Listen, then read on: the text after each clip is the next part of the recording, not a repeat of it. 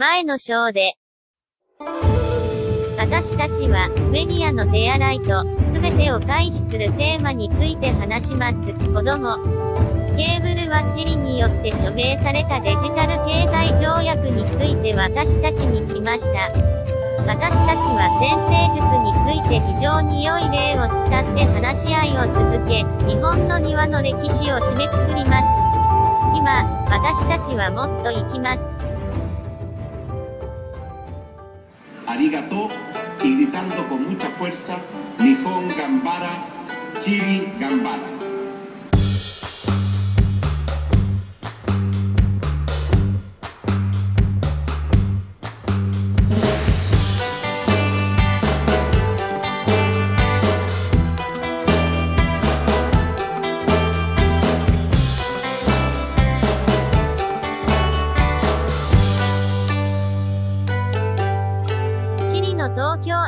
スのポッドキャスト」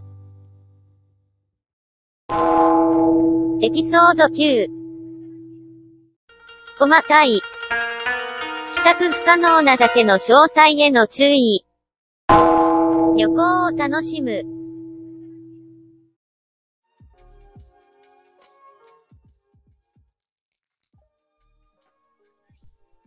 10 de la noche, comienza el toque de queda, comienza Tokio en Chile, el magazine de todos los domingos, transmitido por la señal de Domo Creativo en Instagram, YouTube y también estamos en Spotify. Muy buenas noches María José, ¿cómo estás? Bienvenida. Muchas gracias. Buenas noches. Feliz de estar acá. Gracias. Eh, bienvenido Gato con Ichiwa. Bienvenido. Muchas gracias, muchas gracias por estar acá, por esta invitación tan bonita que me hace este programa desde Japón al mundo. Desde Japón al mundo. Eh, hoy día tenemos muchas cosas de las que hablar y vamos a partir con el concepto del día. Komakai. Komakai. Komakai. Komakai. La atención al detalle de lo apenas imperceptible. Si yo te digo eso a ti, Miguel, ¿qué me dices tú? Uh, tantas veces que a uno quisieron dar la información con una mirada, con un gesto, con, con un soplo, pero uno no entendía porque los ojos estaban puestos en otro lado. Porque siempre nos han desviado los ojos a cualquier lado. Eso, Mira, simple. simple. Qué sencillo. ¿Y tú, María José? Em, pienso en la belleza de un diente de león En la belleza de un diente de león. volando por el aire. volando por el aire. Mira, por el aire vuelan las noticias. Y esta semana eh, dice esto. ¿Y eh, tú cómo de- estás ahí? ¿Tú cómo estás ahí? ¿Yo cómo estoy? No- Yo estoy fantástico, ¿cómo que hoy día para, para mí eh, todo bien, todo fantástico, tengo la mejor energía, la mejor buena onda. eh, para mí lo, lo imperceptible, eh, lo que nos quieren hacer ver como imperceptible es la alegría de la gente que sigue viva, eh, pero nosotros la vemos. Qué bonitas palabras tenías dentro de tuyo. Eso. Gracias por compartirlas. Gracias a ustedes por preguntar. Es que a mí nadie nunca me pregunta nada. Pero lo han empezado a hacer. Me gusta. Sí, sí, vamos aprendiendo, discúlpanos. Eh, esta semana, como decíamos, las noticias vuelan por el aire. Decía el anuncio de Japón de acelerar la instalación de fibra óptica en todo el país. En el país de Japón, ¿no? A raíz del bicho y la necesidad de llevar las clases a plataformas en línea, el gobierno nipón, preocupado por niños, niñas y jóvenes sin posibilidad de conectarse a Internet producto de la- del aislamiento geográfico, comprometió un presupuesto de casi 500 millones de dólares para asegurar la conectividad de todo su territorio. Mira. Eh, dice que para asegurar la equidad en el país y tenemos aquí eh, la opción chilena. Entonces dice, proyecto de ley para garantizar equidad digital para el acceso a la educación en nuestro país. Un proyecto de ley para incorporar el principio de equidad digital entre los estudiantes y la Ley General de Educación fue presentado en la Cámara de Diputadas y Diputados. Su propósito es que, es que en tiempos de pandemia se garantice el acceso a Internet con el fin de que niños y niñas de escuelas rurales y zonas aisladas lleven adelante sus clases y no queden rezagados en comparación con quienes estudian en el centro del país. Volvemos un poco al tema que tratábamos la semana pasada. Eh, aquí en, en- en esta conversación eh, se muestra los objetivos que se van a lograr, eh, 30 MPBs de banda ancha, eh, fibra óptica para ¿Cuánto todos. progreso? Mucho progreso eh, y de nuevo vamos dejando ahí como escondido lo que hay detrás. Educación a niñas y niños. ¿No es así? Entonces en esa magia de siempre ocultar algunas cosas, y a propósito de niñas y niños, yo les quiero mostrar un video, que esta es la eh, recopilación oficial de este evento de Tokio en Chile, con las cosas que otros medios no te dicen porque en lo que se puso la atención son los primeros Claro, segundos. es que nosotros estamos financiados, por eso nos mandan este material. Sí, lo mandan especialmente para nosotros. Va. No puede. Abrir, no se puede abrir. Maripolo. se puede abrir.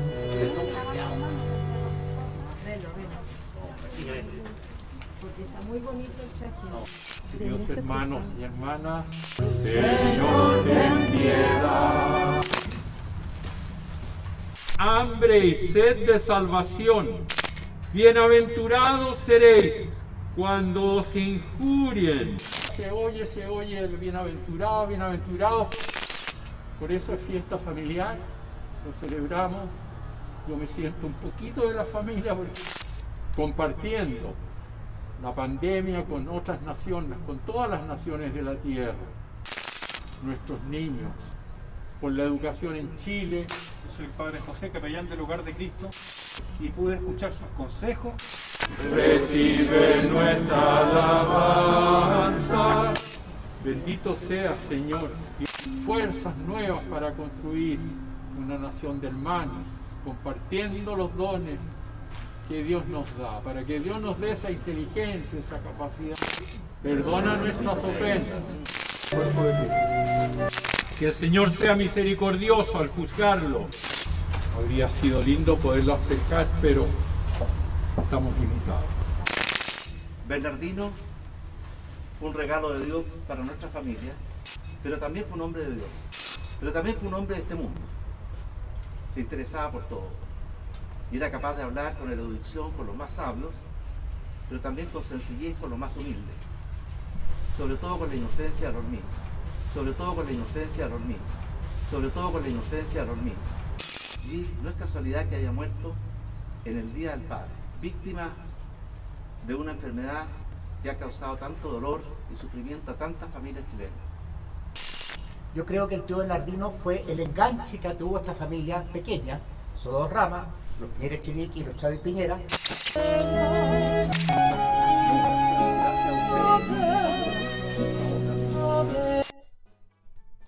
Entonces, eh, tenemos varias imágenes ahí eh, de, de esta ceremonia donde por los primeros segundos, primeros minutos, donde si se abre o no se abre el, el asunto, eh, se hizo toda una controversia, pero sin embargo, eh, mientras era el funeral de un sacerdote acusado de abuso sexual, Un pederasta. un pederasta, eh, el presidente de la República, su sobrino, eh, habla acerca de la relación con los niños y eso no es tema para nadie Claro. o para muy pocas personas. No, que genial, genial.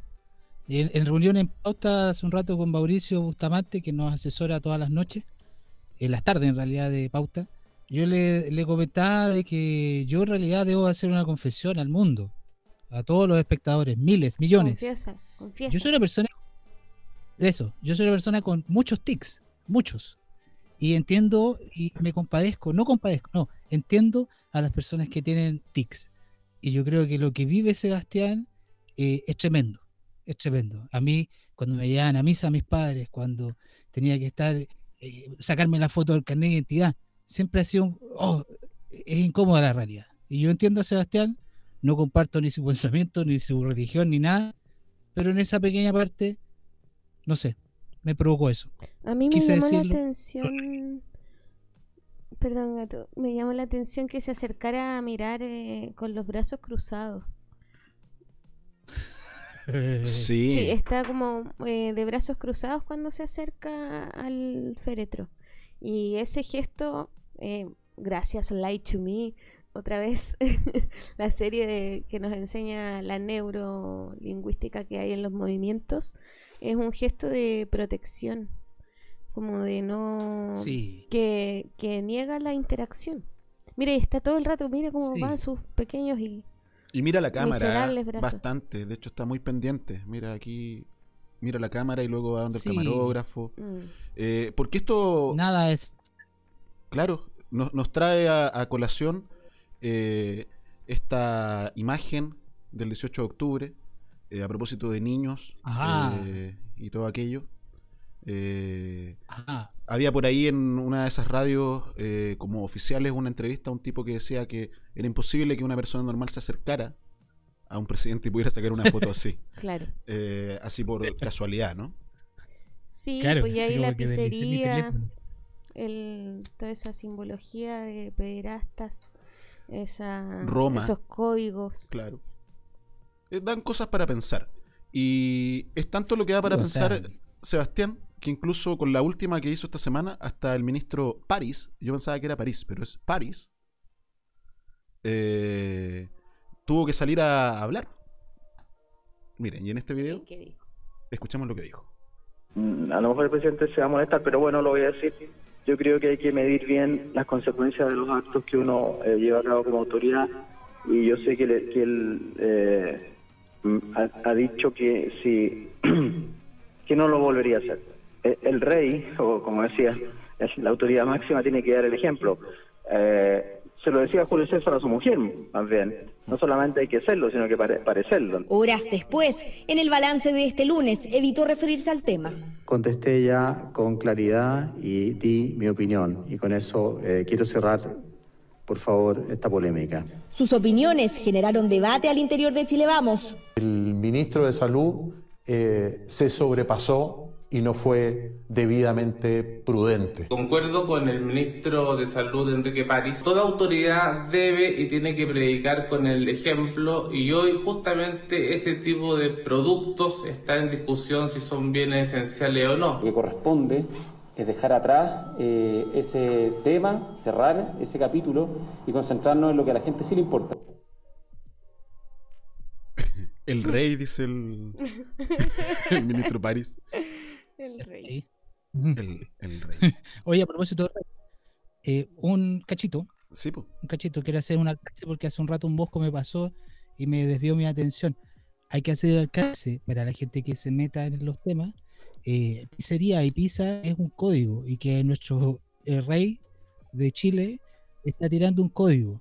Pizza, investiguen qué significa pizza, qué significa relacionado con los niños. Eso, nada más. Eso. Y yo me quiero quedar con esta imagen donde, eh, dudando de la viralidad espontánea, dándome el, eh, el, el- el beneficio de la duda para dudar de esta viralidad espontánea, ver a este señor salir aquí de blanco. eh, y a- además de esas declaraciones, complementaba el señor París en la tercera, decía, eh, yo sé que ha dicho que no lo volvería a hacer, pero tiene todo el derecho de comprar un queso, un baguette y una botella de vino, si eso no es un pecado. Entonces, En claro. ¿Perdón? No, no. No, nada, nada, no he dicho nada. Eh, entonces, claro, eh, el ministro Blumel decía que pasáramos para adelante, que todo esto mejor no lo escucháramos y que nos preocupáramos de las cosas importantes. Entonces, yo pienso en Piñera vestido de blanco, pienso en un Salvador. Y estos salvadores, eh, a finales de mayo, eh, les concedieron un crédito, el Fondo Monetario Internacional. Ay. Hablando de que recién Opa. decíamos pequeños detalles, como Claro. lo de los niños, que no son tan pequeños esos detalles en, en este funeral, a un gran detalle, porque eh, hemos en- entrado a este mundo de, de un crédito que nos da el Fondo Monetario Internacional, pero esta no he semana, visto ni uno de esos. y además esta semana eh, hay un pequeño detalle, o un gran detalle, o un macro detalle, porque el Fondo Monetario Internacional proyecta la caída del 4,9% de la economía mundial en el 2020. En el caso de América Latina y el Caribe se estima que su actividad se desplome en un 9,4% este año. ¿Qué dirían ustedes si piden un crédito a una casa, a un banco que les dice que va a quedar la escoba? Vamos para atrás. Eh, entonces, eso, hoy hablaremos de los detalles, pero no me voy a detener mucho en eso. Así que vamos a ir a un cable desde Tokio y seguiremos conversando eh, en esto que es Tokio en Chile.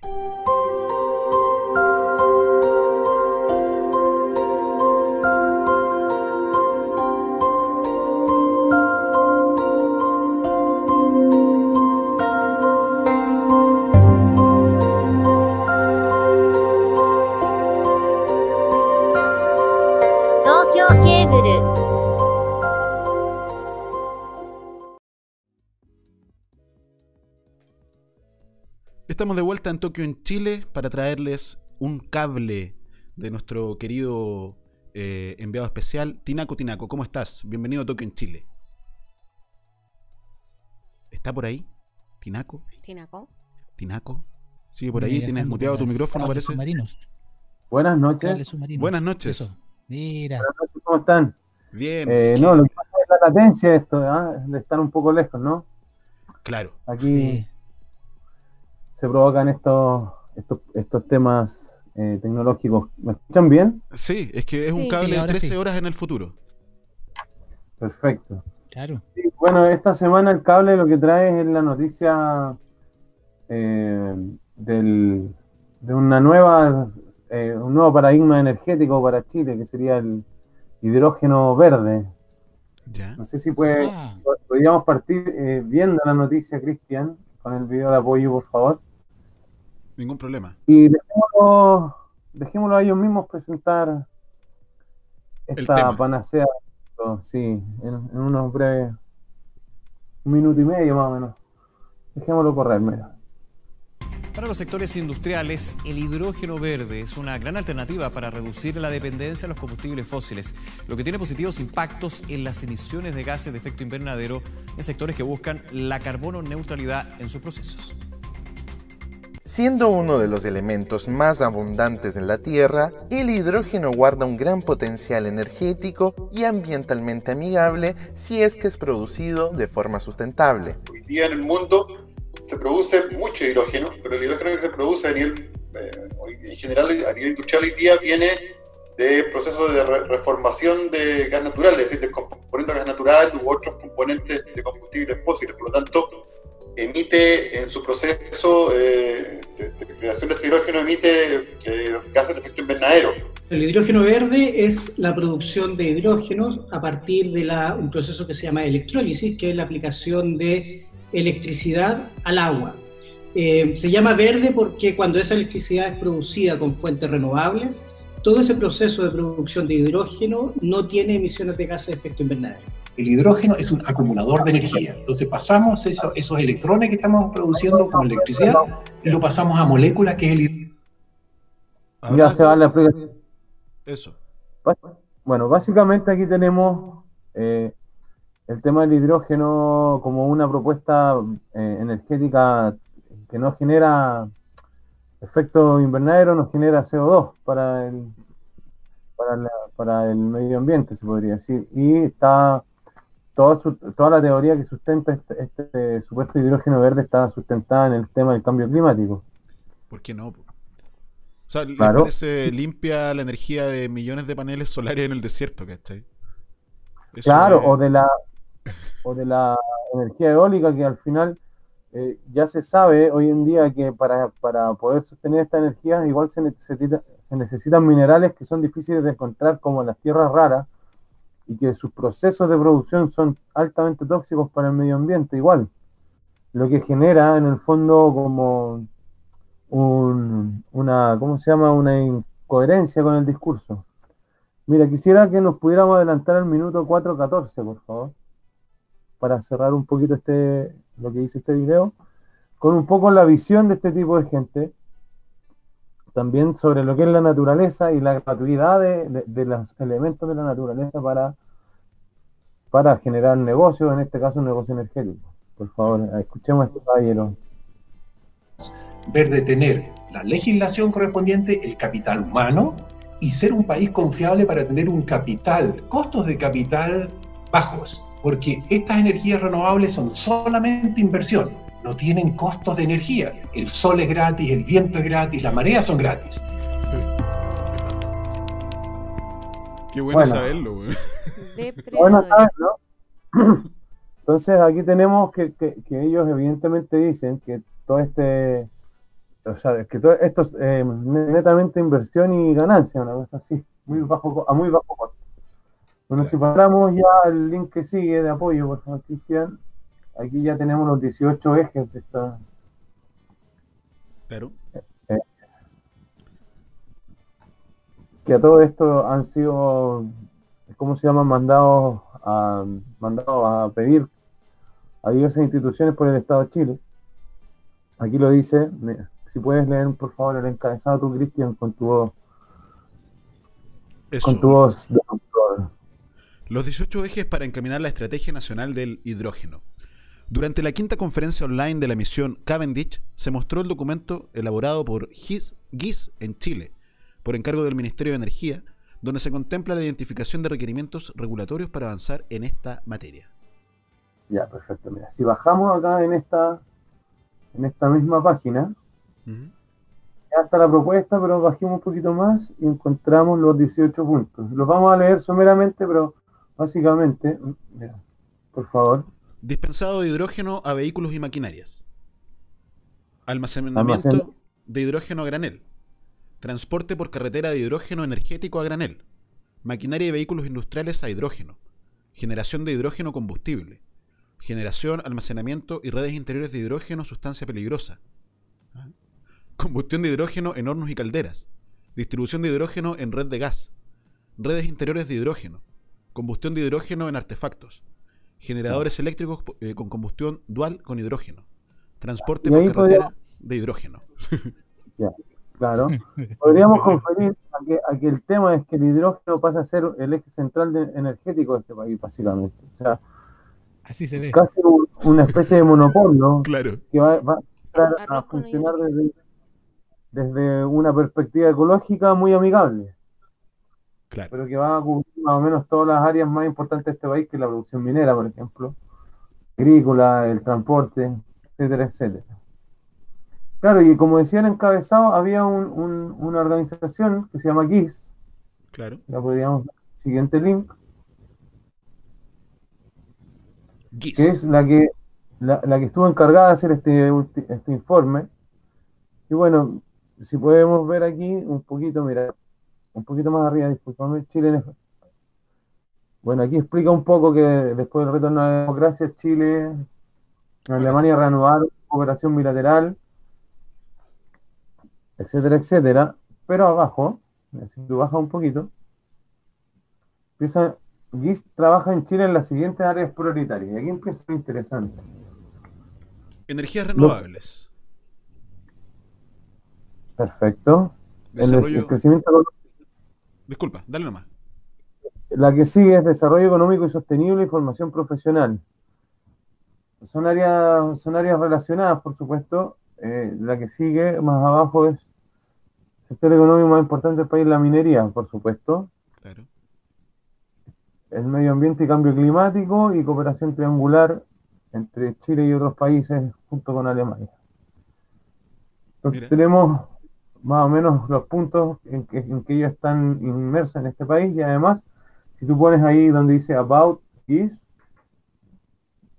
lo primero que nos sale a mano derecha que, que, que lo, que lo puedes decir, mencionar tú mismo, Cristian, es La Agenda 2030 de los Objetivos de Desarrollo Sostenible de la ONU, de la que tanto hemos hablado en este programa y seguiremos Exacto.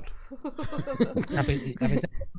Entonces aquí ya tenemos un poquito una forma de vislumbrar desde dónde vendía la mano, ¿no? Claro. Y para ir más o menos como cerrando solamente los encabezados de un par de artículos que, que siguen, el tema de América Latina, América Latina está lista para la economía del hidrógeno verde. Mira, estamos listos. en una página web verde. estamos Claro. listos y no sabíamos. Impresionante esto. Es tan rápido esto que hoy en día no, no nos alcanzamos a dar cuenta de que somos tan capaces, ¿no? Wow. Mira. Claro, dice, los mercados de hidrógeno limpio pueden ser una parte clave en la recuperación económica de la pandemia, de la COVID-19, del bichito. Acelerar las- la descarbonización de los sectores de la electricidad y el transporte a América Latina, atraer inversiones, que esto, por supuesto, ahí está, ahí está el meollo del asunto, y crear puestos de trabajo, que eso ya sabemos qué significa. claro. Oye, yo Y- no puedo, perdón, no puedo evitar ver estas imágenes del hidrógeno y así cuando el tipo que decía que era gratis el agua, era gratis todo, eh, pensar que esa, esa persona que hizo un motor así para vehículos en base a agua lo hicieron fenecer nomás. Claro. No, no me hable de eso, compadre. No me hable de eso. O la gente que ha inventado combustibles con basura también. Claro. No, no. Películas. Tipo de, ese tipo de, Claro, y, y aquí se ve a Sudamérica, como Latinoamérica, como la gran panacea para levantar la economía, y en el link siguiente, si tú lo ves, en el link que sigue, pasa lo mismo con España.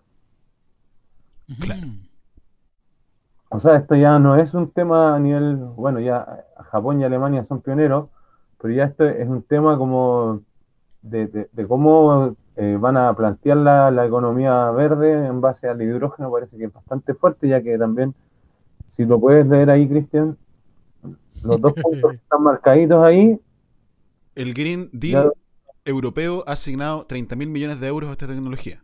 Por algo será. En la industria. Green el- Deal, nombre. Buen nombre. En la industria, el transporte y el sector residencial queda mucho recorrido de descarbonización. Sí, eso es importante, hay que descarbonizarlo todo. El hidrógeno todo, es todo. una de las tecnologías que podría ayudarle a reducir sus emisiones de CO2. Mira. ¿Llegaremos a hacer asado con hidrógeno, Cristian? ¿Gato? Eh, por, por favor, sigue leyendo. El último empujón que recibió el Apolo 11 para llegar a la Luna se lo dio un motor alimentado con hidrógeno. Mira, Un Este empujoncito. Mira. un Este gas es muy abundante en el espacio, pero en la Tierra es muy difícil de encontrarlo en estado puro. Sin embargo, No. el hidrógeno, ahora aclaramos lo de verde, va camino de vivir su propio acelerón gracias a la pandemia y los fondos de reconstrucción europeos. Acelerón. De un tirón. Acelerón. Nótese el con- ¿Para qué? ¿Qué, qué me dicen, muchachos, de, del tema del hidrógeno? Pues, ¿Cómo... me, me tomo la palabra. La palabra al tiro. Al tiro. Eh, el hidrógeno verde es el nuevo petróleo, simplemente. Y claro, y frente a tecnologías que son como las que nombraron, más el electromagnetismo, la, eh, la electricidad, producto que está contenida en la atmósfera, o sea, olvídense, el nuevo petróleo y nosotros que somos, no- o sea, yo no soy un país, pero pertenezco o formo parte de un país que 50% de las exportaciones son mineras y tiene tierras raras en la zona del Vivo Vivo, que ya existen las primeras maquinitas. Entonces, ah, me da, me da coraje ya.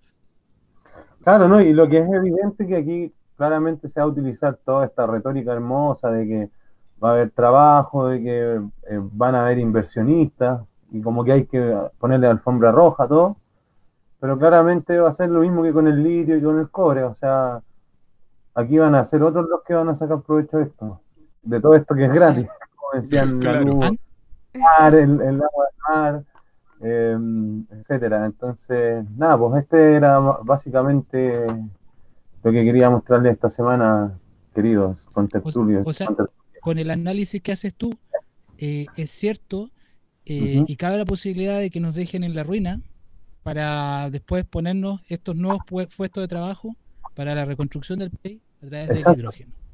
Exacto. Mira, y- viendo el hidrógeno como un nuevo petróleo y, y a los grandes transnacionales tomar este, este negocio, obviamente. Claro. Y bueno, No, pareciera bueno- ser un guion, ¿ah? Venimos del Fondo Monetario Internacional que nos va a, a quebrar a esto. Claro, claro. Justamente, justamente, y, y- y todo bajo una retórica verde, porque yo buscando información no encontré ninguna información que sea disidente de ese discurso. O sea, aquí todo el discurso es de que eh, es, la, es la última chupada del mate, como se dice aquí en Es lo Chile. mejor que nos podría pasar. Exacto. Eso. O sea, y, el que- y no hay voces contrarias, claramente, eso es evidente. Y cuando no hay voces disidentes, eh, siempre se abre el espacio para la verdadera duda, ¿no? Sí. Sin, sin duda. Oye, muchas No, gracias genial. Claudio por ese cable. cable, fantástico. Buenísimo. Oye, abrígate, yo sé que allá está helado hoy día. Amaneció, yo busqué acá en el, en Sí, el día- tiempo y está ya, medio helado está un poquito más baja la, la temperatura, pero Pero un Ya- buen desayuno, todo bien. Ya nos tomaremos con un buen desayuno, todo bien. Así que eso. Eh, hasta la próxima semana, queridos, y estaremos viendo en otro cable de Tokio. Eso. Eso. Directamente. Tantos comerciales de allá. Arigato. Vamos a un corte y volvemos. En Tokio, en Chile. abro comillas, poner fin al proteccionismo, cierro comillas. Ese fue el llamado del presidente Sebastián Piñera a los líderes mundiales que asistieron a la cumbre del G20 en Osaka, Japón. El mandatario pidió tomar acciones serias en esta materia. Aquí llegó el presidente Sebastián Piñera para participar como invitado en la cumbre G20. Instancia que reúne a las 20 economías más poderosas del mundo y el mandatario llegó con un claro mensaje a los líderes, a los líderes. la guerra comercial, la guerra tarifaria, que ya lleva más de un año, que ya lleva más de un año entre China y Estados Unidos, está debilitando la economía mundial, está afectando fuertemente el comercio internacional y afectando al mundo entero, incluyendo a Chile. Emplazamiento a dos protagonistas del foro, ambos enfrascados, ambos enfrascados en la guerra comercial que ha impactado, que ha impactado en la economía chilena. Y lo que me tocó plantear hoy día es que se acabó el tiempo de las palabras, se acabó el tiempo de las palabras, se acabó el tiempo de las palabras y tenemos que pasar a la acción y volver a darle al libre comercio el lugar que le corresponde, el lugar que le corresponde. Antes de eso había recibido este saludo del presidente norteamericano. Foro económico donde compartió con sus pares en una jornada en la que la situación del paso fronterizo, Chacayuta y los cientos, cientos, cientos de venezolanos varados, varados estuvo presente. El mandatario defendió las medidas en la frontera. Como presidente estamos defendiendo una causa que es justa y que es noble. Varados, varados. Que las personas que entren a Chile entren diciendo la verdad, diciendo la verdad y respetando nuestra legislación, respetando nuestra legislación. Pero no queremos, pero no queremos que ingresen a nuestro país aquellos que nos causan daño y por eso estamos tomando medidas especiales para medidas especiales para medidas especiales para proteger mejor nuestras fronteras. Crisis migratoria que será parte de este G20.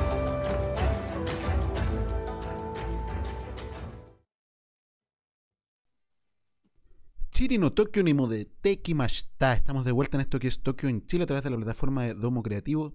Damos de nuevo las gracias a nuestro corresponsal en Tokio, Tinako Tinako. Seguimos adelante. Genial. Sigamos adelante. Sigamos adelante en esta noche. Ustedes saben que les vamos contando, contando, contando cosas y ahora eh, te damos la palabra oficialmente, María José, para que nos cuentes cosas. Hola, muchas gracias. Hoy día yo les quiero contar cosas eh, a propósito de energías verdes. Esta es una energía eh, verde como las plantas, pero es una energía hermosa, que es la geometría oculta de las plantas. Quiero pedirte que me vayas acompañando, Cristian, con Qué estos bonito. apoyos visuales. Eh, el señor Jorge Rasenberg, Jorge el impronunciable, vamos a decir, es un matemático español, que alguna vez dijo que lo improbable asombra a todo el mundo y lo cotidiano solo al genio. Quiero hacer mención de esto eh, porque la geometría de las plantas, su distribución cromática e incluso el ritmo que podemos encontrar en ellas, eh, son tres recursos con los que la naturaleza nos está mostrando la más espectacular y al mismo tiempo la más discreta manifestación divina. Eh, en, estas, en estos patrones que estamos mirando eh, hay fractales. Para quien no sepa qué es un fractal, es un patrón geométrico que se autorreplica, o sea, se autorreproduce infinitamente a escalas menores para producir formas y superficies irregulares que escapan de los dominios de la geometría clásica. Al igual que la naturaleza holográfica, cada porción de un fractal, por más pequeña que sea, proyecta la figura completa. Es una expresión de la figura completa a pequeña escala. Entonces, esta eh, matemática fractal fue descubierta recién o validada, vamos a decir, quizás cuánto tiempo se viene hablando de esto. Bueno, de hecho encontré por ahí, en el siglo XVII existió un abad llamado Luigi Guido Grandi. Y don Luigi Guido Grandi fue el primer matemático que eh, propuso la existencia de una botánica eh, y por tanto hizo el estudio de la matemática de esta botánica divina. Em, y él eh, descubrió eh, muchos comportamientos de la matemática como el elipse, etc. Si vamos al siguiente, por favor. acá avanzamos hasta la página 6. hay precisamente explicaciones de esta manifestación de la geometría en la naturaleza. Entonces, bueno, este abad hizo estos descubrimientos, eh, propuso muchísimas cosas, hasta que llegó el señor René Descartes y el señor Leibniz, y hasta ahí nomás llegamos, se reemplazó esta matemática que proponía la presencia de una geometría eh, sagrada o divina por eh, otros enfoques. Se descartó. Se descartó con el señor Descartes. Eh, entonces, bueno, eh, a propósito de esto mismo, las plantas, en su mágica sabiduría, saben sobre máximos y mínimos. Si pudiéramos decir, de alguna manera, tienen hasta un comportamiento matemático. por ejemplo, en, dentro de su código genético, las plantas traen una información que está basada en el principio de mínima acción. O sea, la semilla trae instrucciones precisas eh, y las mínimas posibles que entre menos instrucciones brindan mayor crecimiento. ¿Sí?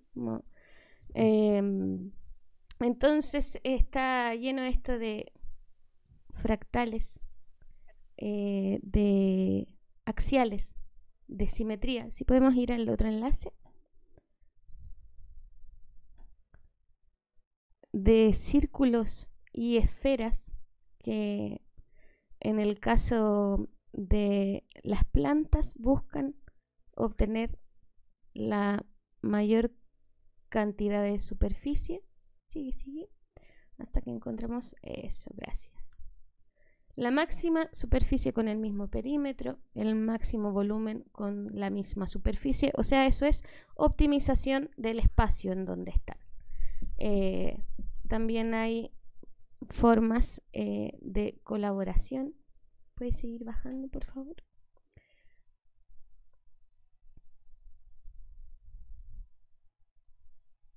Espirales, hélices, eh, que buscan ir llenando los espacios. Eh, también hay formas de rotación, puntos de alejamiento y de acercamiento al centro. Entonces, eh, las curvas botánicas, como les decía, se pueden investigar. En ese caso, lo que estamos viendo es parte de un programa que se llama WinPlot. WinPlot es una herramienta para el estudio de funciones gráficas eh, con la que ustedes podrían entonces dibujar eh, flores, en este caso que reproducen patrones que están en la naturaleza. ¿Se parece al movimiento de los planetas en la astrología? Así es. Así es. Una rosa. Ahí nos muestran entonces la geometría de la rosa. Y mm, entonces, eh, decía al principio, lo improbable asombra a todo el mundo, lo cotidiano solo al genio. ¿Cuán poco o cuánto mucho nos detenemos a observar, a preguntarnos si eh, existe un diseño detrás de todo esto, si existe una divinidad que, que le propone esto a las semillas, a las suculentas? A la siguiente en el siguiente enlace. Em, quería irles mostrando entonces la manifestación de la espiral de Fibonacci o la espiral dorada. Que la veíamos la otra vez en la bandera chilena de la masonería. sí. sí. ¿Por qué? Ahora sí, qué casualidad. Qué casual. Eh, de- Estos algo debe masones. tener esto. Em, claro. Y bueno, eso- esa foto seguramente la, la tomó algún marciano de Omicron per se 14. Sí, de Trappist. Alguien de Trappist nos mandó esa foto. Esto, precioso, un avalón, un caracolito por dentro. Y mm, bien, quería sobre todo enfatizar entonces en que esta cromática, este ritmo, esta geometría, em, es posible que sea la manifestación eh, divina más simple y más discreta ante la que podamos estar. Y para finalizar me gustaría mostrarles un video que nos propone una amiguita para que podamos jugar en la casa con este mismo estos mismos eh, conocimientos matemáticos sobre todo ha sido muy lindo para mí hacer esta sección porque estaba bien alejada de la matemática pero me estaba perdiendo una cantidad de belleza que ni les explico eh, y de esta forma pude acercarme a ella y a, a esta geometría. Me, me hubiese gustado recibir un- una instrucción más amable en ese sentido porque era más pesada mi profesora de matemática. Mm. Ya, eh, desde el minuto 5, eh, esta amiga nos va a enseñar a hacer una, una espiral y, y también nos va a hablar sobre la espiral de Fibonacci, las proporciones y cómo se repiten en la naturaleza. Si podemos acelerarlo, Cristian, a que se reproduzca un poquito más rápido, ¿no? ¿Qué Ahí onda con esos conos, eh? Este cono de pino tiene esta parte rara y achatada, y tal vez eso rompe el patrón. Así es que contemos la parte de arriba. 5 y 8. Ahora veamos la parte de abajo. 8 y 13. Si quisieras dibujar un cono de semillas de pino matemáticamente realista, puedes empezar dibujando 5 espirales en una dirección y 8 en la otra. Voy a marcar los puntos finales de mis espirales como una guía y después voy a dibujar los brazos. 8 en una dirección y 5 en la otra. Y ahora puedo rellenar las semillas del pino. Así es que hay números de Fibonacci en los pinos. Pero, ¿habrá números de Fibonacci en otras semillas parecidas? Por ejemplo, contemos las espirales de esta piña. 1, 2, 3, 4, 5, 6, 7, 8 y 1, 2, 3, 4, 5, 6, 7, 8, 9, 10, 11, 12, 13. Las hojas son más complicadas, pero también tienen espirales. De hecho, un número de Fibonacci de espirales. ¿Qué pasa si observamos estas espirales que son casi verticales? 1, 2, 3, 4, 5, 6, 7, 8, 9, 10, 11, 12, 13, 14, 15, 16, 17, 18, 19, 20, 21. También es un número de Fibonacci. ¿Y podemos encontrar un tercer tipo de espiral en este cono? Claro que sí, yendo hacia arriba así. 1, 2, 3, 4, 5, 6, 7, 8, 9, 10, 11, 12, 13, 14, 15, 16, 17, 19, 20, 21. Pero estos son solo unos cuantos ejemplos. ¿Qué pasará con esta cosa que me encontré al lado de la carretera? La verdad no tengo ni idea de qué es, pero se parece a los conos de pino. 5 y 8. Veamos qué tan lejos llega este complot. ¿Qué otras plantas tienen espirales? Esta alcachofa tiene 5 y 8. Y también esta alcachofa que parece una flor. Y esta tuna también. Y aquí hay una coliflor que tiene 5 y 8. Y un brócoli con 5 y 8. Digo, 5 y 8. Bueno, en realidad 5 y 8. Aunque tal vez es solo que a las plantas les gustan estos números. Eso no significa que tengan nada que ver con Fibonacci, ¿cierto? Así es que saquemos los números grandes y vamos a necesitar flores. Creo que esta es una flor. Y tiene 13 y 21. Y estas margaritas son difíciles de contar, pero tienen 21 y 34. Ahora sí, traigamos a las grandes. 1, 2, 3, 4, 5, 6, 7, 8, 9, 10, 11, 12, 13, 14, 15, 16, 17, 18, 19, 20, 31, 32, 33, 34. Y 1, 2, 3, 4, 5, 6, 7, 8, 9, 10, 11, 12, 13, 14, 42, 53, 54 y 55. Te prometo que esta flor la tomé completamente al azar. Y no la escogí especialmente para convencerte de que hay números de Fibonacci por todos lados. Pero deberías de contarlas tú mismo la próxima vez que te encuentres con espirales por ahí. Incluso los números de Fibonacci están relacionados con la posición que toman las hojas en este tallo. o en este. Y las coles de Bruselas en este tallo son hermosa y deliciosamente 3 y 5. Fibonacci también es la forma en que se arreglan los pétalos de esta rosa. Y los girasoles muestran números de Fibonacci tan grandes como 144. Parece muy cósmico y místico, pero la cosa padre acerca de las espirales y la serie de Fibonacci no es que sea una cosa súper complicada, mística, mágica y matemática que está fuera de la comprensión de nuestro cerebro humano y que aparece misteriosamente en todos lados. Vamos a encontrar que estos números en realidad no son nada raros. De hecho, sería muy raro que estos números no estuvieran por ahí. Lo padre es que estos patrones increíblemente intrincados inician de una forma absolutamente simple. La versión original de este video es de By Heart y seguramente puedes encontrar una liga en la descripción de este video. Mira. Sí. Eh, así que, bueno, extendemos la invitación a observar la naturaleza y, como dice la amiga ahí, dentro de todo, eh, estos números, esta matemática, eh, está muy presente mucho más de lo que creemos y está nuestro acceso a investigar, estudiar, descubrir. Muchas gracias. Mira, muchas gracias a ti por esta información. Hermoso. Hermoso. Yo me quedé, Hermoso. eh, al comienzo de tu presentación, hablaste de holografía. Así, solo una pasadita breve. Eh, la CIA desclasificó este documento donde eh, un poco se asegura que vivimos en una holografía. Sí. Búsquenlo, está maravilloso, es un instructivo en realidad. Es un instructivo, Un sí. manual. Eh, búsquenlo, revísenlo, lo vamos a dejar aquí también abajo. Eh, así que está interesante. Mira. Eh, Esta gente de la CIA. La CIA son unos loquillos. Mira, toroides, cosas, cosas Entre que... los masones y la CIA. Bueno, y la CIA es el paso ideal eh, para darte la palabra, querido Miguel, en, en esta noche que, que la CIA nos debe estar escuchando.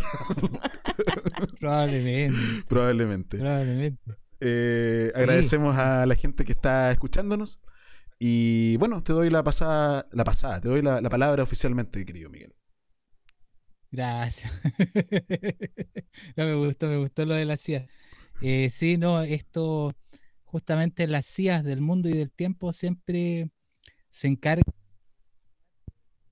borrar y crear, borrar y crear.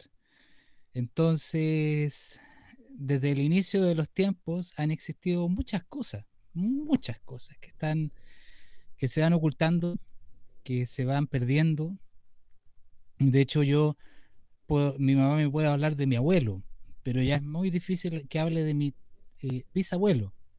Y aún más complejo que hable de mi tatarabuelo. ¿Y para qué decir de las generaciones pasadas? Entonces, eh, imagínense que hay cosas en el mundo que por alguna distorsión del tiempo eh, fueron olvidadas y fueron reemplazadas por otras cosas, eh, sin darle una connotación ni positiva ni negativa, solamente fueron reemplazadas, vaciadas. Entonces, quiero por favor, Cristian, que si tú me puedes hacer el apoyo, como Claro. siempre, ir a nuestra querida página de Wikipedia. No, no es Wikipedia. No es Te vayas a Google Imágenes, o sea que ahí escribas árboles de la vida. Árboles de la vida. Y veas imágenes. Y vea imágenes. En imágenes, tal cual. ¿Para qué vamos a echar en.? Eh, básicamente, eh, los árboles de la vida, o el árbol de la vida, eh, es una representación arquetípica. Eso algo que está dentro de los. eh, está encerrada eh, dentro de nuestros cofres en el alma, donde está la información sagrada, por llamarlo de alguna forma. Esa información que está en las flores, como nos mostraba Cote, tan perfecto. eh, en nuestro ser hay información. Y el árbol de la vida es un arquetipo, es un símbolo universal de las culturas antiguas. Está presente en los aztecas, está presente en China, está presente en los persas, está eh, presente en el Corán, está presente en la Biblia, está presente en África, en las culturas africanas. Ahí el que está, ah, ese, es el persa, hasta donde yo, eh, claro. Entonces, si se fijan, hay imágenes que están dentro de nuestro imaginario y que por alguna razón eh, han sido reemplazadas, han sido cambiadas, han sido targiversadas, han sido distorsionadas. ¿Mm? ¿Perdón? ¿Perdón? Mira ahí, en esa imagen dice Asgard. Oh, mira, de veras. Oh. Asgard, sí, pues. para los nórdicos es el lugar donde residen los dioses. Ah. De hecho, Como la cultura nórdica. Sí, la cultu- cultura nórdica es muy conocida por su árbol que se llama Yggdrasil. Ahí está, justamente. Que son, eh, hay nueve cielos, hasta donde yo tengo entendido. Hay inframundo, hay regiones eh, frías. Y básicamente lo que yo les comentaba era que el árbol de la vida está presente en casi todos los arquetipos culturales. O sea, el concepto de un árbol que parte desde la tierra y se conecta con el cielo. Para, lo- eh, para, para los Vedas está el monte Meru, eh, que está, es en el fondo, es un son puntos de conexión entre el cielo y la tierra. Entonces, eh, bajo este concepto, eh, cualquier persona que quiera interiorizarse acerca del árbol de la vida y los diferentes árboles de la vida en el mundo, hay una cantidad increíble de videos que hacen referencia a los diferentes tipos de árboles de la vida en las diferentes culturas del tiempo. Y bajo esta premisa, yo creo que un poco lo que nosotros conver- conversábamos en pauta ahí con Mauricio es que los árboles de la vida, según mi percepción personal y mi tesis, es que los árboles de la vida forman parte de un símbolo que hace alusión eh, a un antiguo orden. Eh, nosotros en estos tiempos, eh, la palabra nuevo orden forma parte del imaginario popular, forma parte de la conversación eh, de los políticos, forma- eh, claro, casi obsesivamente. Y para que exista un nuevo orden, tiene que existir un antiguo orden. Entonces, mira, ahí está bonito la cábala, el árbol de la vida de la cábala. Eh, entonces, bajo este concepto, eh, el, el antiguo orden que existía y que está siendo reemplazado sistemáticamente, no ahora, no es de aquí que lo están haciendo ahora. Estamos hablando de que las cruzadas eran eh, el derribar, el destruir, el saquear lugares religiosos y lugares culturalmente ricos en este imaginario, la cosmovisión maya, imagínense. O sea, imagínate que Y todos ya que lo- los conquistadores, así a medida que ha ido pasando el tiempo, siempre se asientan en lugares que ya están desde antes determinados como sagrados. en América, eh, para, para cualquier persona medianamente entendida, sabe que, como tú dices, casi todos los lugares ceremoniales indígenas fueron, eh, se colocó o una iglesia, o una cruz, o una animita, o un eh, hito, eh, lugares ceremoniales, nosotros lo vimos eh, hace en capítulos pasados en el Cerro del Plomo, lugares ceremoniales en donde eh, han sido ocupados por milenios, por generaciones de generaciones, y son reemplazados por una nueva por una nueva ideología, por una nueva forma de entender el mundo. Pero resulta que si nosotros nos ponemos a pensar, Tiwanaku, la Puerta del Sol, si uno se pone a pensar acerca de por qué existe este barrido cultural, es porque justamente en estas culturas está implícita el conocimiento más profundo, certero y sabio acerca de cómo es nuestra realidad. Nosotros, capítulos anteriores, eh, tocamos el tema de que los geólogos pueden decir harto acerca de ello, eh, acerca de la forma de la Tierra, la no esfericidad aparente, no es visible por medios científicos. no. Entonces, eh, resulta que siempre se nos presenta un reemplazo de una cultura anterior por algo que es eh, modificado, algo que es eh, se pone delante del significado significado profundo que hay ahí. Hay un ejemplo de esto que es el árbol de la vida de Darwin.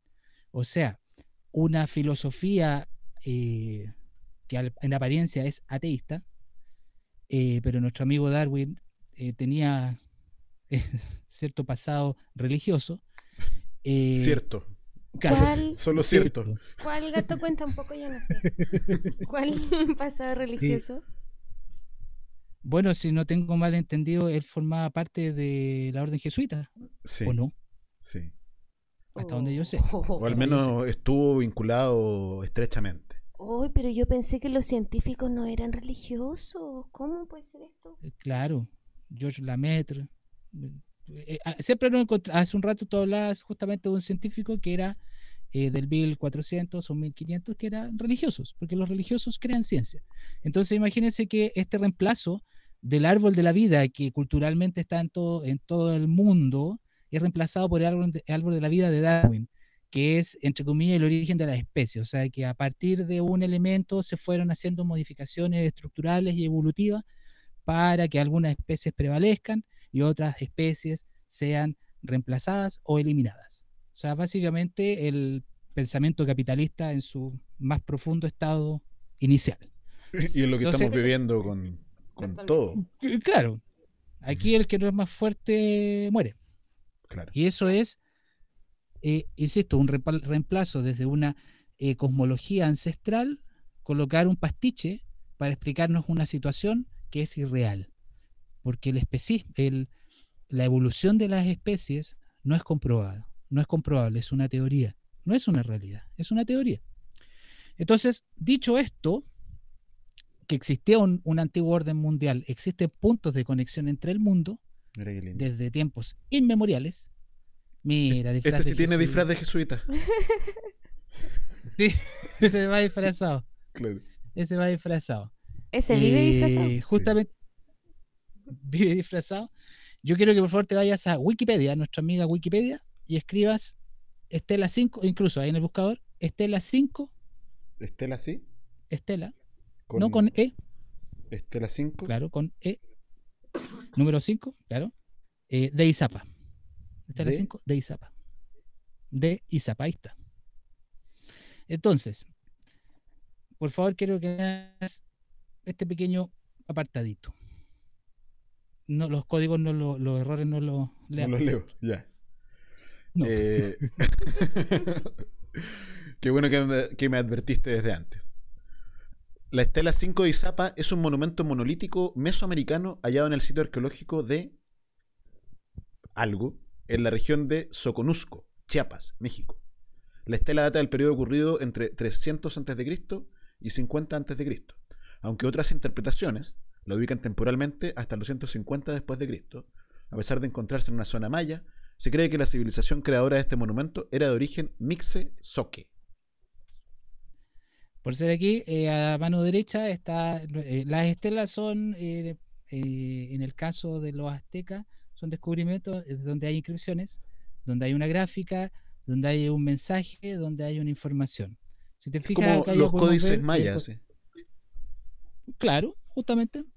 Porque estaban los mex- mexi- mexicas, los aztecas, los mayas, en zonas cercanas. Eh, aquí cualquier eh, em- eh, mayatólogo o, o aztecólogo me va a matar, pero perdón, esto es una información de gente que como los periodistas no investigan, nosotros nos dedicamos a tratar de hacer algo y estamos entregando información que nos parece interesante. Entonces, Estela 5 de Izapa, algo que existe, aquí hay una representación. Por favor, eh, tíranos el primer video de apoyo para ver visualmente esto, cómo se puede leer. Pero aquí ya es habla acerca de la representación del árbol para los aztecas. Aquí yo tomé este ejemplo. Oh, Por perdón. favor. O Lo voy, voy a agrandar un poquito. Y va. El árbol de la vida es el protagonista principal de la Estela 5 de Izapa, cuyo profundo simbolismo de la naturaleza tuvo como fin revelar verdades sagradas. Sus imágenes figurativas talladas en la piedra han sido causa de controversias entre eruditos, porque no se ha comprendido su lectura doble. Es decir, su difracismo. La parte media del tronco delinea el cuerpo de un personaje de pie con su brazo extendido. Una cofia o velo cubre su cabeza mientras un manto cae sobre su hombro derecho. Su contraparte, como una rama que nace del tronco, es el personaje con un fruto en su mano mirando al occidente, quien cubre la métrica dual con el personaje que extiende su brazo al oriente. Sin embargo, el grueso del tronco juega con la doble función de representar simultáneamente, además del cuerpo, también la cabeza de perfil de un hombre barbado. Su tocado semejante a una corona lo ubica como un rey. Quetzalcoatl, el mismo árbol de la vida, el centro de la religión de las antiguas culturas de América.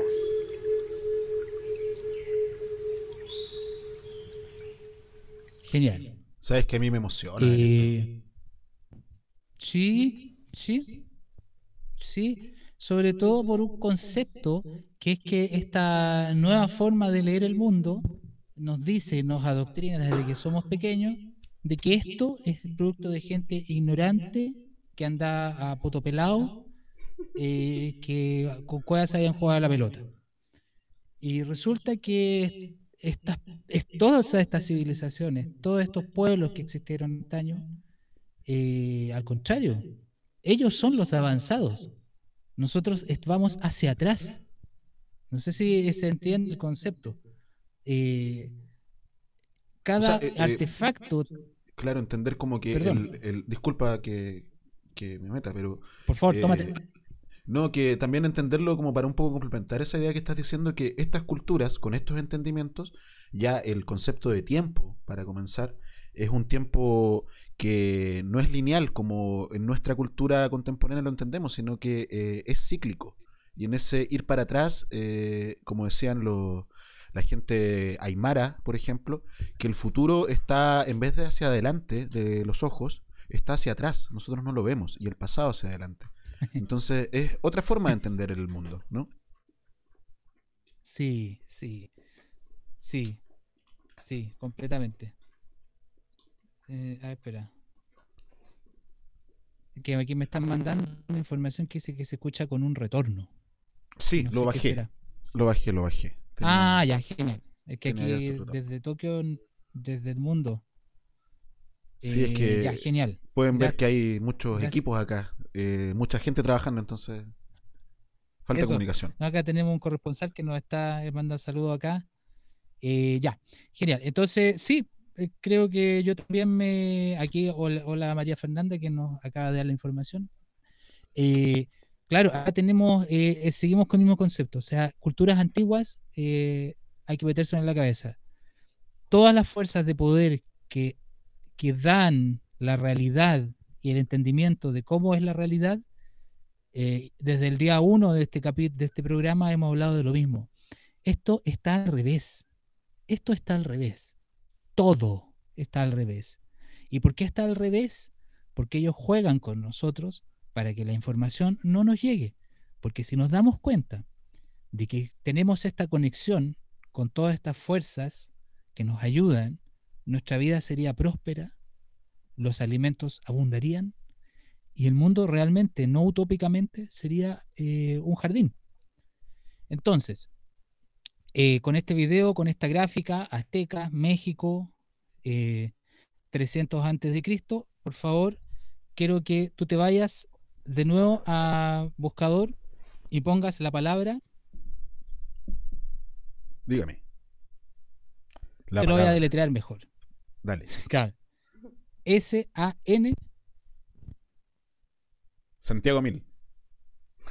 eh, claro. X-I-N, G. Dui. G, TUI. Ahí está. Wikipedia. Wikipedia. Wikipedia. Necesitamos saber desde Wikipedia. La- Nada de que yo me tiro los carriles. Ahí está. Claro. La biblioteca de Alejandría. Wikipedia se tira a los carriles solo. Eso. Ahí está. Primer. Mira, eh, Y un chino. como siempre, ya- un chino. como siempre, Cristian, ya es un clásico con tu voz de locutor de radio de provincia. Por favor. Oye, un saludo a mi hermano Mario, que sí, eh, eh, efectivamente es locutor de radio de provincia. Un Eh, profesional. un profesional. Yo solo un amateur. San Somos Chin- amateur. Eso. Somos. San Chin Dui. chino. Pinyin. Literalmente, conjunto de tres estrellas. Es el nombre de un yacimiento arqueológico en China y se ha considerado que es el yacimiento de una ciudad china antigua. Esta cultura de la edad de bronce, antes desconocida, fue redescubierta en 1987, cuando arqueólogos sacaron a la luz piezas arqueológicas que el carbono 14 situaba en los siglos eh, undécimo y de Cristo, no habiendo dejado rastro en la memoria histórica ni siquiera en mitos. La cultura desconocida que produjo estas piezas es ahora conocida como cultura de Changing Dui. El museo que alberga estos objetos se encuentra cerca de la ciudad de Wangang. Eh, corta todo un concepto, el carbono 14 ya está Sí. eh, algo que por favor, no, ya, muy antiguo, pero si nos ponen siglo 12 antes de Cristo, esto debe ser como 500 antes de Cristo, más o menos así. Una cosa así, claro. gente- uno mentira. Es que claro, lo que pasa es que Eh, cuando tú hablabas de, de- de Darwin, perdón, decías que era lo no comprobado y es muy poético, así cuando hablamos de millones, de millones de años. Ya. de poesía. po. No, pues, no, pues. Eh, mira, baja, nótese la gráfica. Eh, para cualquier entendido en gráfica y cualquier persona que vea películas o vea imágenes se da cuenta de que hay un parentesco gráfico. Y mira, ahí bajito. Ah, bueno, genial. Eh, no, pues, o sea, que no vea la relación entre mayas y chinos, no, por favor. Ahí está el árbol. Abro el bronce, 4 metros. Esto fue, por favor. Y aquí yo me quiero detener. Quiero que nos tires el video de, que está hecho por los chinos. Y yo creo que para mí es la mejor presentación de un tema. O cómo te motivan a un tema. Por favor, yo quedé asombrado. Me encanta desde el principio. Y ahí te voy a decir cuándo pares. Va.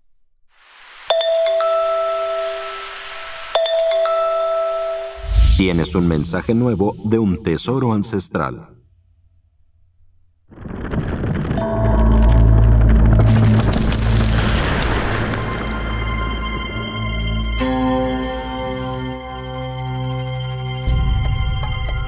La excavación de las ruinas de San Sintui sorprendió a todo el mundo.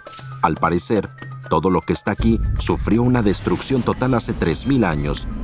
Ya vivió su nirvana.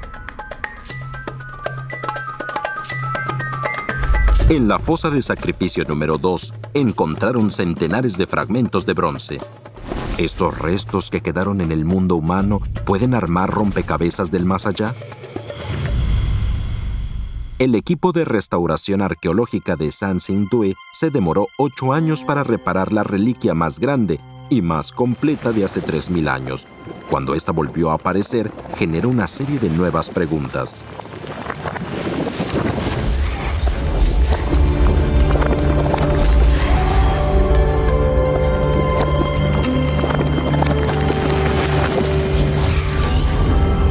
La función del objeto está fuera de nuestra imaginación.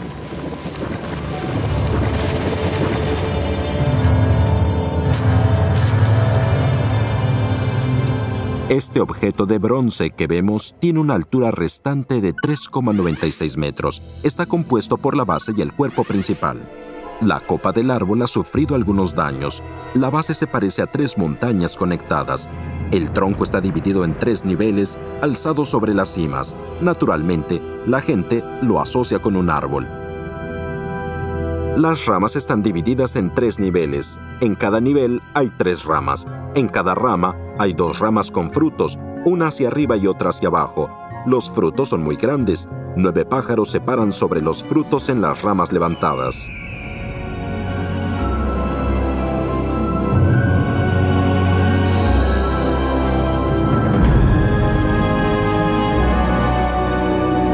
Si observamos con atención nos daremos cuenta de su majestuosidad.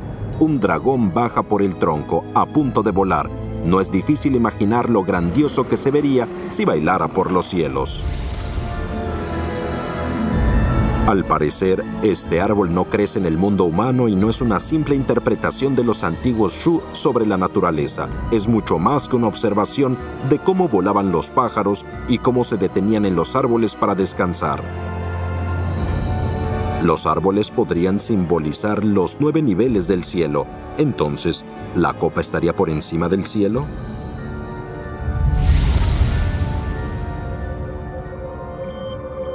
Este árbol sagrado contiene más secretos. En otro árbol, al que hasta el momento solo se ha restaurado su mitad inferior, podemos ver más metáforas y simbolismos. En cada uno de sus tres lados hay una persona arrodillada, sin antebrazos. Según otras figuras humanas de bronce que se encontraron, podría sostener objetos rituales con sus manos. Podría ser un acto ritual.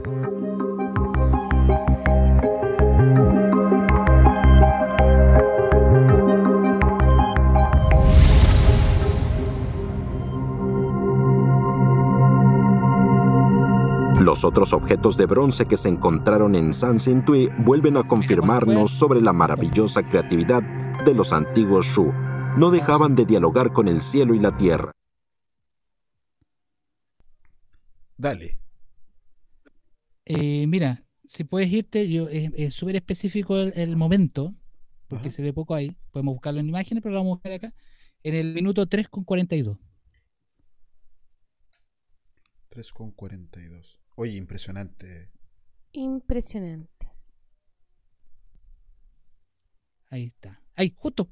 Está ahí, justo en el 42. Dale para atrás. El 42. ¿Por qué en el 42? Porque un detalle, una cosa. Ahí. Ahí. Fíjase en el arquetipo del laberinto de este símbolo que está abajo, que está en este pájaro, que es un símbolo gráfico que es emparentado 100% a lo que se ve en los aztecas, en los mayas, en diferentes culturas. Ese símbolo es el que ocupa en sus ornamentos el Papa.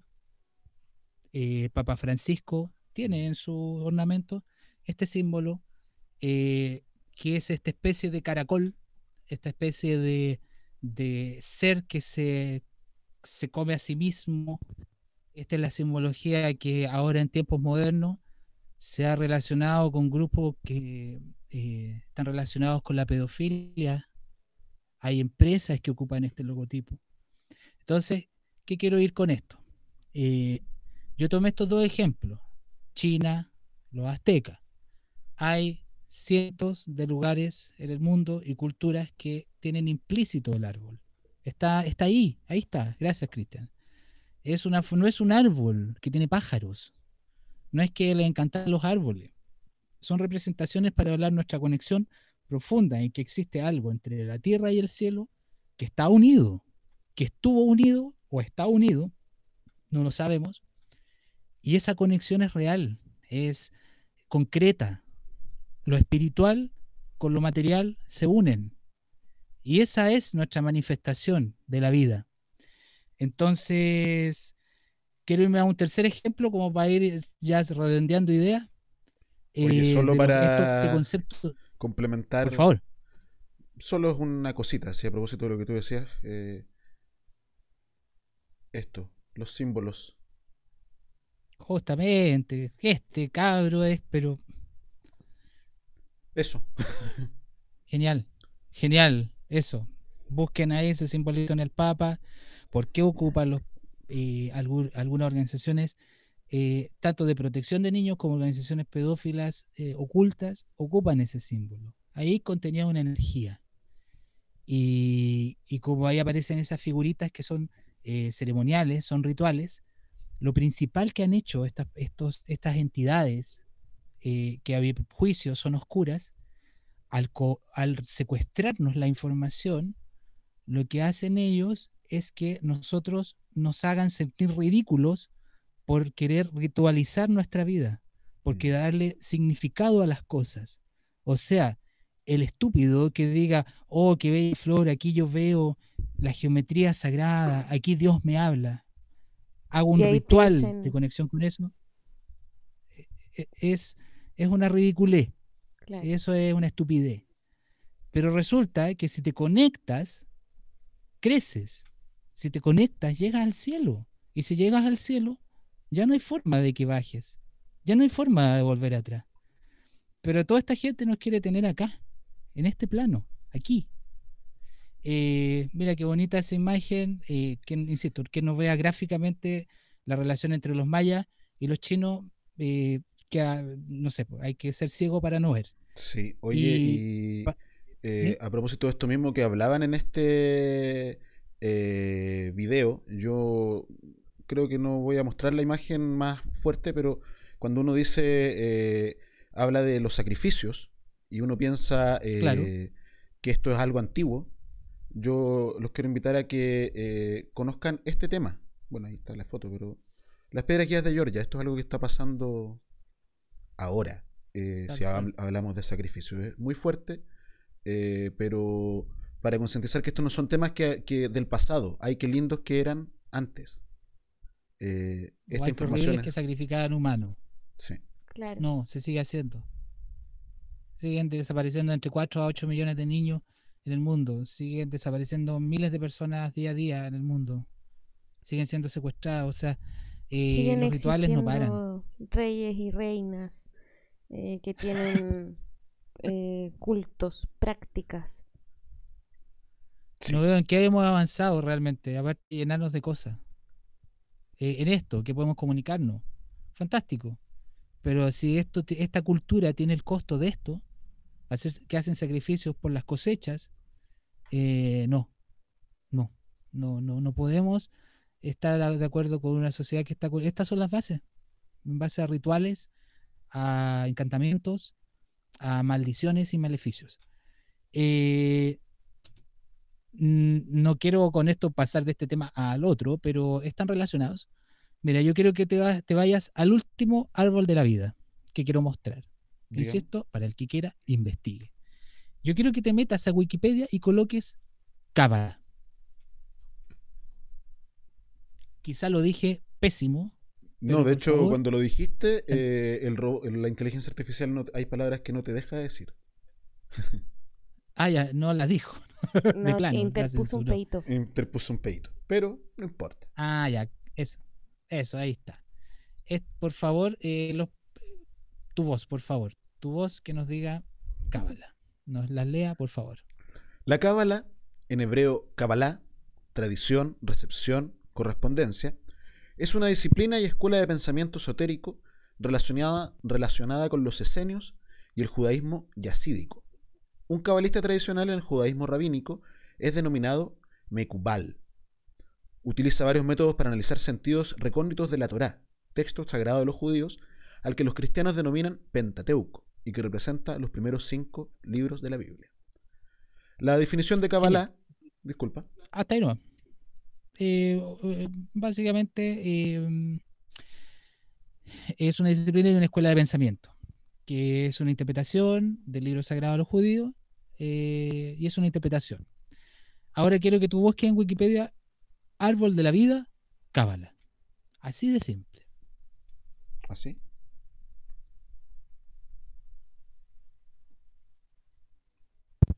Ah, Chao con Darwin que apareció ahí. Chao con Darwin. Lo siento, la comunidad darwinista del mundo, no estoy ni ahí con Darwin. Eh, oye, ahora hay la comunidad darwinista deben pertenecer a los eh, positivistas porque cuando uno habla de estas cosas eh, ya empezó el, el tratamiento de negacionismo, ¿no? Entonces, ellos son lo- los lo- sí, Qué bonito. Qué lindo. Qué lindo. Los primeros párrafos, por favor. El primer párrafo que digo. Orígenes. El árbol de la vida se representa en el conocido árbol sefirótico. El mismo se compone de 10 emanaciones espirituales por parte de Dios, a través de las cuales dio origen a todo lo existente. Estas 10 emanaciones, llamadas cada una de manera individual Sefirá y en conjunto Sefirot, para formar el árbol de la vida se intercomunican a través de 22 senderos, cada uno ligado a cada una de las 22 letras del alfabeto hebreo. Por lo tanto, se cree que el estudio del alfabeto hebreo desciende del conocimiento posterior de la Cábala y por lo tanto la iluminación. es posible apreciar el detalle del desarrollo de este árbol en los libros cabalísticos como el Sefer Yetzirah. Se trata de un compendio muy profundo que requiere instrucción adecuada y una guía erudita. Para que veas. Entonces, quiero que vayamos al video de video del querido investigador eh, eh, JL, eh, José Luis Camacho, Mundo Desconocido. Eh, para mí, uno de los investigadores que primero entré hace muchos años viendo sus videos. Yo no comparto muchas cosas de su visión o quizás de su vida, pero no hay que jugar al mensajero, simplemente hay que escuchar el mensaje. Entonces él hizo un video explicativo acerca de qué son eh, estos, eh, estos y qué significan, todavía no lo pongas, qué significa para la cábala este árbol. Eh, según mi entendimiento, que no es, es nulo acerca de este tema, eh, básicamente esto es un modelo, una forma, una geometría, un diseño que permite que lo que se está en manifiesto pueda manifestarse. Eh, eso, eso es mi percepción. Por favor, coloca eh, play en el. di- Disculpa, disculpa. No te dije el minuto. En el, El minuto. 2,30. 2,30. El minuto. Eh, ahí está básicamente el, el árbol, la representación simbólica, semiótica de, de- de este árbol. Esta es la gracia de- de esta representación, que es pasar desde una tridimensionalidad a una bidimensionalidad aparente. Pero en realidad, y para quienes quieran investigar este tema, en este mismo video José Luis Camacho habla y hace esta, esta representación bidimensional, la pone en un plano tridimensional. Entonces, bajo ese concepto existen 10 sifirot, o sea, 10 puntos, eh, y existe uno oculto. Y ese oculto no se ve, y que al parecer es la conciencia. Por favor, pon play, él nos explica mejor que yo acerca de esto. color violeta podéis ver el sefirot cuyo nombre es Makut, el reino. Es un sefirot base. Si queremos hacer algo necesitamos una ubicación, un reino, un sitio, un lugar, un punto, un fulcro. Ahí está el reino. La parte superior, justo encima del reino, se encuentra Lesot. Lesot significa el fundamento. Ese fundamento lo podríamos traducir como la lógica o el mecanismo que lleva asociado esa lógica. Tenemos una ubicación y tenemos una lógica. Y evidentemente si seguimos en la parte superior y vemos ese símbolo verde que hay a la derecha, sobre el azul antes mostrado, aparecerá el Nezah, la victoria.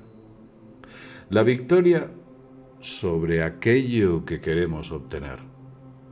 La consecución de unos objetivos. Obteniendo un resultado final favorable. A la izquierda, y de un color azul claro, podemos ver el llamado Hot, que significa la gloria, la felicidad, la exaltación. Es un símbolo que va asociado a la victoria y en realidad todos ellos tienen unos importantes nexos, nexos que estamos viendo aquí. El siguiente símbolo es Ciferez, la belleza. Es de color amarillo y está sobre los anteriores, situado en la zona central. Representa la armonía, la belleza que entrega lo armonioso. Posteriormente, en la parte superior izquierda y de color naranja, vemos el sefiroz llamado Geburah. El Geburah representa la fuerza y viene indicado como esa energía necesaria para llevar a buena consecución o a buen puerto todo aquello que queremos emprender. A la izquierda y de color rojo está. Hesed es la misericordia. Tenemos que tener un grado de espiritualidad para poder entender y canalizar el resto de fuerzas y sefirot que aquí aparecen.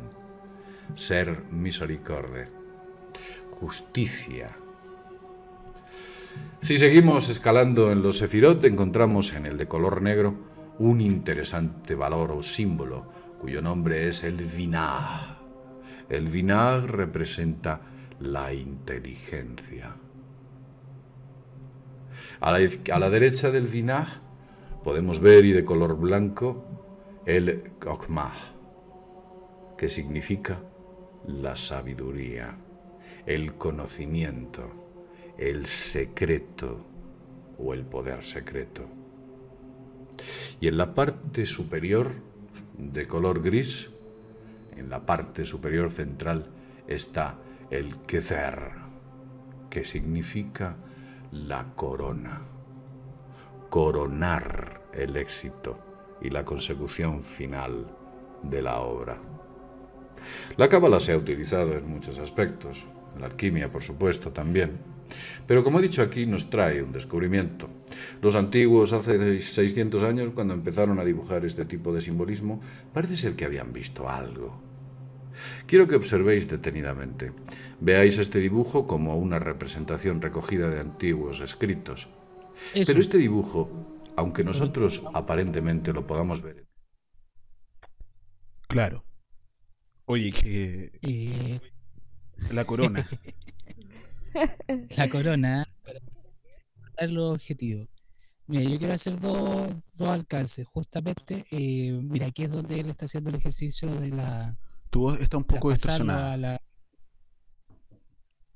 Estoy distorsionado. Ahora volviste. Disculpa. Ahora volví. Sí. Sí. Sí. Ahora volví. Eh, bueno, ahí como decía, él está haciendo una representación tridimensional a- de su interpretación acerca de cómo podría ser esto representado, valga la redundancia. Eh, un detalle, bajo esta lógica de ascensión, o sea, el árbol nos simboliza el proceso espiritual, el proceso de manifestación de lo inmanente, de lo, de lo que es impercedero, de lo que no, de lo que no tiene fin ni principio, manifestarlo en nuestra realidad finita. Si se fijan, para lograr, bajo este modelo de crecimiento, para lograr la sabiduría y la inteligencia, es necesario desarrollar antes y previo la misericordia y la espiritualidad asociada a ese proceso de misericordia. O sea, misericordia entendida cuando tú ves una flor, tomando el tema del acote, cuando ves una flor, te llenas de misericordia, porque entiendes cómo es el lenguaje de Dios. Entonces, si tomamos que esta nueva concepción, nueva religión que nos quieren imponer, si se fijan, es eliminar nuestros rastros de espiritualidad. Por lo tanto, si no obtenemos la espiritualidad o no estamos con la espiritualidad, no podemos llegar ni a la inteligencia ni a la sabiduría. Y menos podemos concretar cosas en esta realidad. Eh, eso un poco para cerrar este concepto del árbol de la vida. el Yo quisiera hacer un. Por favor. una- un comentario, lo pensaba recién, eh, a propósito de todo esto que decían, y me parece relevante, como sumando un poco a lo, a lo que tú estás hablando. Así, muy cortito. eh, el concepto del árbol genealógico. Eh, yo creo que todos saben más o menos a qué se refiere así ese entendimiento. Eh, hay un concepto que en este cambio de paradigma resulta ser como haber una resistencia a este concepto de acabar con la familia.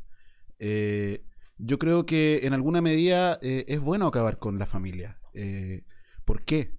¿Por qué lo digo? Porque si nosotros nos vamos a etimología a punto de Chile y buscamos qué es familia, dice, la palabra familia viene del latín. Es una palabra derivada de famulus, que significa sirviente o esclavo. La familia, la palabra familia era equivalente a patrimonio e incluía no solo a los parientes, sino también a los sirvientes de la casa del amo. Eh, nada, nos han hablado de familia. Yo creo que en esto del árbol genealógico podríamos pensar en hablar de linaje. Y ir cambiando Claro. un poco nuestro paradigma y Claro. reconocernos. Eso quería decir. Creo, Gracias. creo que, la, que nuestro alcal- querido alcalde Jadue de Independencia, Recoleta, Recoleta Independencia, Recoleta, eh, él hablaba acerca de su linaje.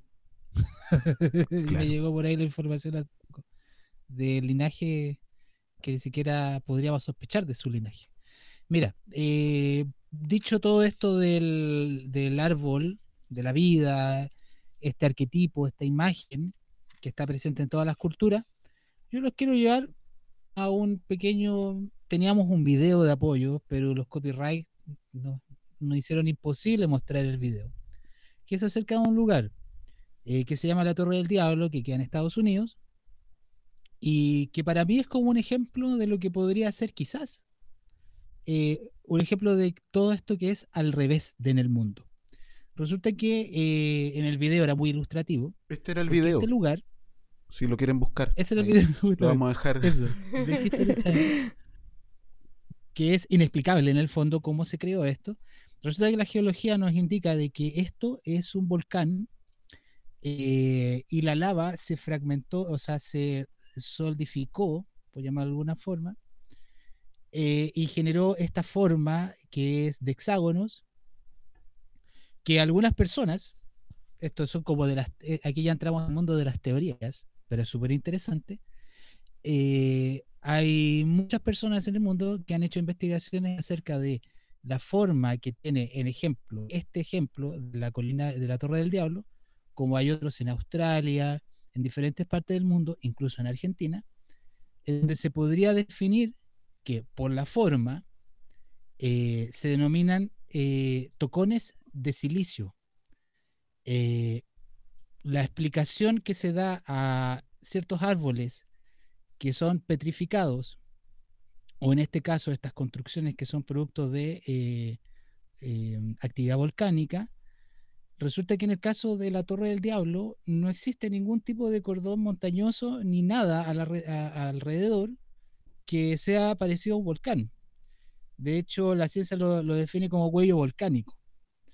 Eh, siguiendo un poco el, el ejemplo esto del reemplazo, ¿qué pasaría si hipotéticamente hablando, las formas son muy parecidas y hay mucha gente que estudia acerca de esto, eh, ¿qué pasaría si muchas construcciones, eh, muchas, no son construcciones, muchas formaciones geológicas que tienen formas que son casi imposibles, que se adjudica al comportamiento de la lava y de los volcanes, ¿qué pasaría si hubo una época milenaria, estamos hablando de miles de millones de años, en donde quizá existían realmente árboles gigantes que conectaban el cielo y la tierra, o quizá existen y no podemos tener acceso a ellos. Cualquier persona dirá, oh, qué locura. Sí, es una locura, es cierto, pero no deja de ser interesante eh, que se generan formas en el mundo que se asemejan a árboles.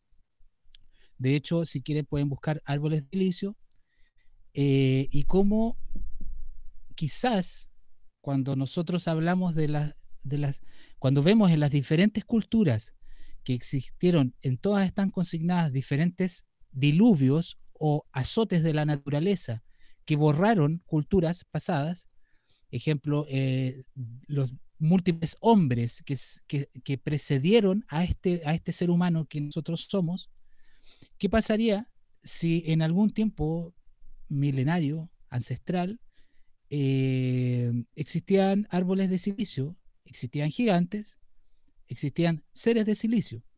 De hecho, el carbono y el silicio a nivel molecular son muy similares, están muy cercanos, muy emparentados. Y quizás lo que, eh, lo que nosotros podamos conocer y entender como formaciones rocosas, eh, en realidad pueden obedecer a un paisaje ancestral eh, que fue coartado y coaptado y que fue, mira, po. claro. Entonces, aquí los geólogos se tiran de la cabeza y yo con esto quiero finalizar. Yo creo que esto es fake. Voy- Todo esto es fake. Esto es fake, ¿cierto? Sí. Bueno, los geólogos se tiran la pura- cabeza y pura pero ¿cómo es la lava? Esto es conspiranoia. Sí, sí, totalmente. Pero justamente la, ge- No, la amigo, geología tiene mucho que decirnos. Sí, no es que es verdad, pues sí. esto eh, raya en lo fake, raya en lo estúpido, raya en lo eh, inimaginable. ¿Cómo? Es que esta es la historia que no nos han contado. Nos cuentan poesía. Tal cual. Oye, ojalá Tal podamos cual. volver a viajar alguna vez para ir a visitar esos lugares. Mira, mira qué bonito. Qué bonito. Hermoso. Y aquí el último ejemplo de, de que cómo nos muestran la cosa al revés.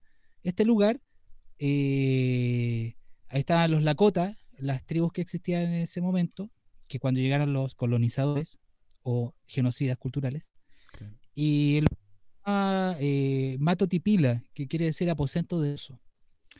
Eh, esta es una formación que según la cultura autóctona era una formación que fue apareciendo y que emergió. Y emergió tanto que subió hasta el cielo. Y las rayas es de un oso que trataba de alcanzar a tres, a tres niñas que estaban arriba de, esta, de esto que emergió y que llegó hasta el cielo. Y esas tres niñas se transformaron en las Pleiades. Entonces, eh, si se fijan, todo esto muy hermoso, esta nueva realidad, este nuevo mundo, esta nueva forma, esta nueva religión, lo llamó la Torre del Diablo. Sí. ¿No será quizá que es el de Dios y el alma de Dios? ¿Ah? Y Bueno, en el, en el documental de History Channel decía una persona que, bueno, le llaman la, la Torre del Diablo, pero van a querer esto. Le llaman la Torre del Diablo, pero nosotros lo llamamos de otra manera, pero bueno, es así, pues. Es como el Cerro Huelén, que en realidad no, no era Santa Lucía ni Huelén, era Huentén, Huetén. Aquí cualquiera dice lo que quiere. Claro, y denomina como Eso. quiere. Eso, así que no le creamos tanto a esta gente moderna. Eh, a veces quizás están más confundidos que nosotros. Eso, un abrazo, gracias totales, eh, hasta pronto. Muchas gracias, Gato. ¿Sabes qué? Voy a. Había un video que tú habías pasado que, que se corrió y que creo que está muy lindo para terminar la sección. Ah, qué Vamos bonito. y volvemos.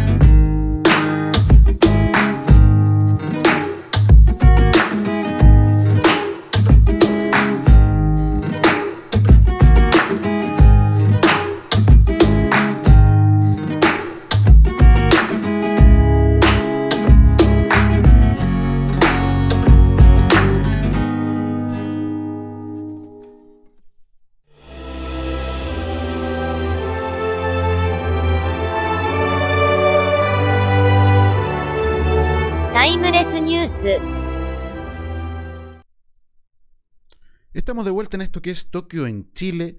Eh, muchas gracias. Vamos a pasar a saludar al chat. Eh, Paulina Andrea Durán Salinas. Pauli, ¿cómo estás? Acabo de terminar Dark y todo es ciencia y religión, dice entre comillas. La ciencia sí, sí tiene que ver con la espiritualidad. Todo está conectado. Saludos. Saludos para ti, Pauli. Eh, Rolando Espinosa, recién llegando. Saludos. Saludos, Rolando. Chepo Animación, aquí escuchando. Bacán Chepo Animación, estuve mirando el otro día. Bacán, Antofagasta. Hermoso. Presente. Saludos, saludos. Diego Cabello, saludos amigos, saludo querido Diego. María Fernanda Díaz González, la Fer dice, justicia por esas almitas. Así sea. Eso, justicia. Sí. Eh, estamos muy Y contentos. Justicia y libertad. Eh, del salitre a la confianza. Hemos estado hablando hoy día de árboles. Hoy yo quería decir qué pasa a propósito del silicio, gato, si esta cordillera de los Andes, que está aquí al lado, eh, fueran unos gigantes dormidos que están despertando. Uh, Ya se y viene. De repente el cerro que habla. De hecho, ya estamos. ¿Sí? A propósito, son cosas que uno se pregunta. Oye, eh, Micromundos, les quiero mostrar este videito del Salitre de la Confianza.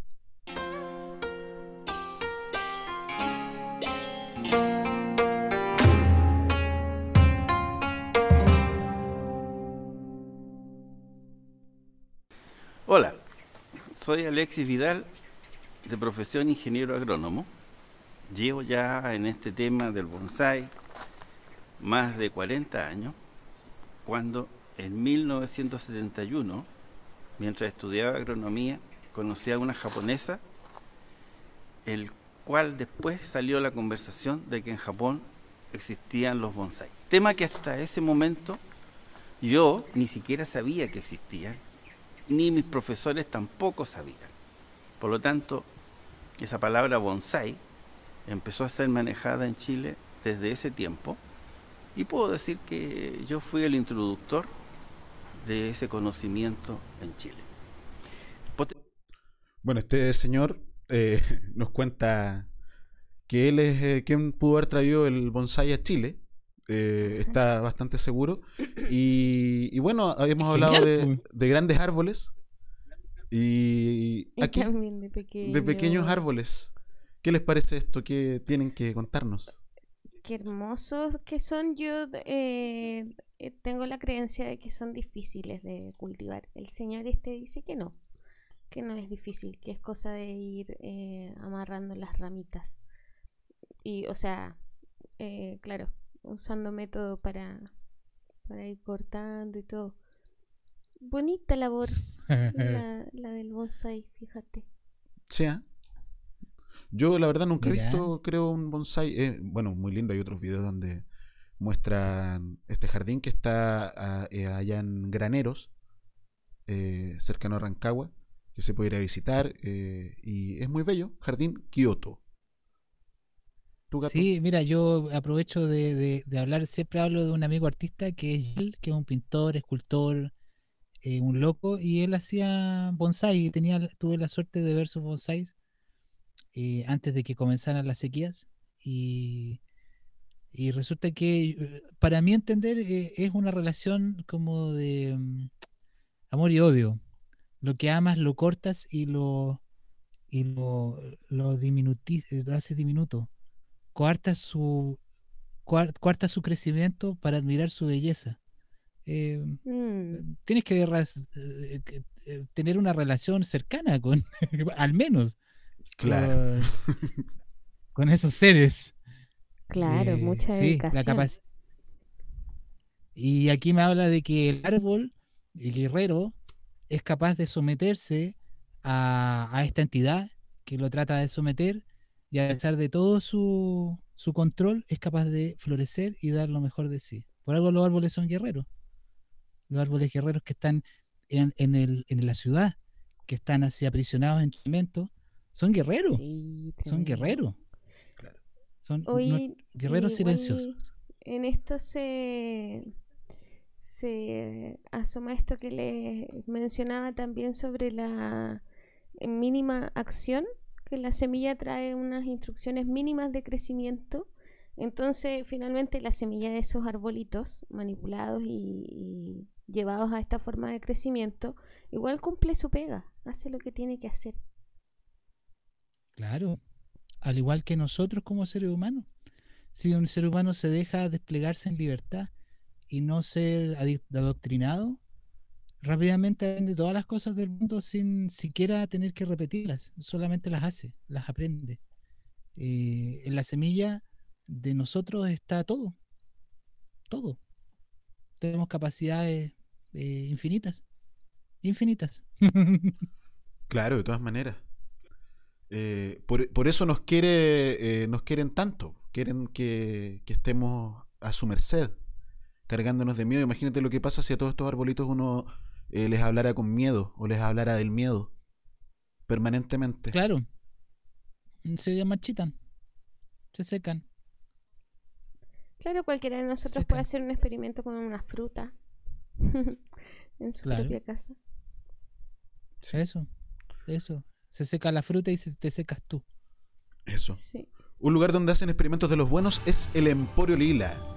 Eh, Emporio Chocolatería Vegana en el centro del ex verano chileno, Libertad 709, Las Cruces. Arroba el Emporio Lila en Instagram, los mejores chocolatitos, completitos, todo lo que quiera está en el Emporio Lila. Muchas gracias, Arigato Emporio Lila. Nos vemos la próxima semana.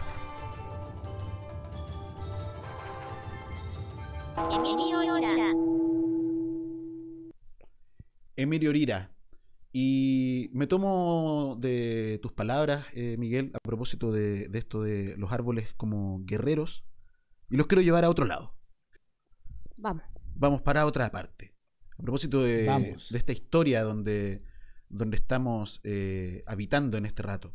¿Qué pasaría si yo les dijera que en Córdoba, Argentina, eh, esta persona ha registrado Oh, ¿Qué era eso? Oh, eh, un- una escultura de un hombre barbado, de un vikingo, eh, con una data eh, bastante anterior a la llegada registrada por los españoles, al menos. Eh, No, eso es fake. ¿Esto es fake? Es fake. no Fake. me peiné para Es atrás. Plumavit. Es de Plumavit. Plumavit. Sí, mira.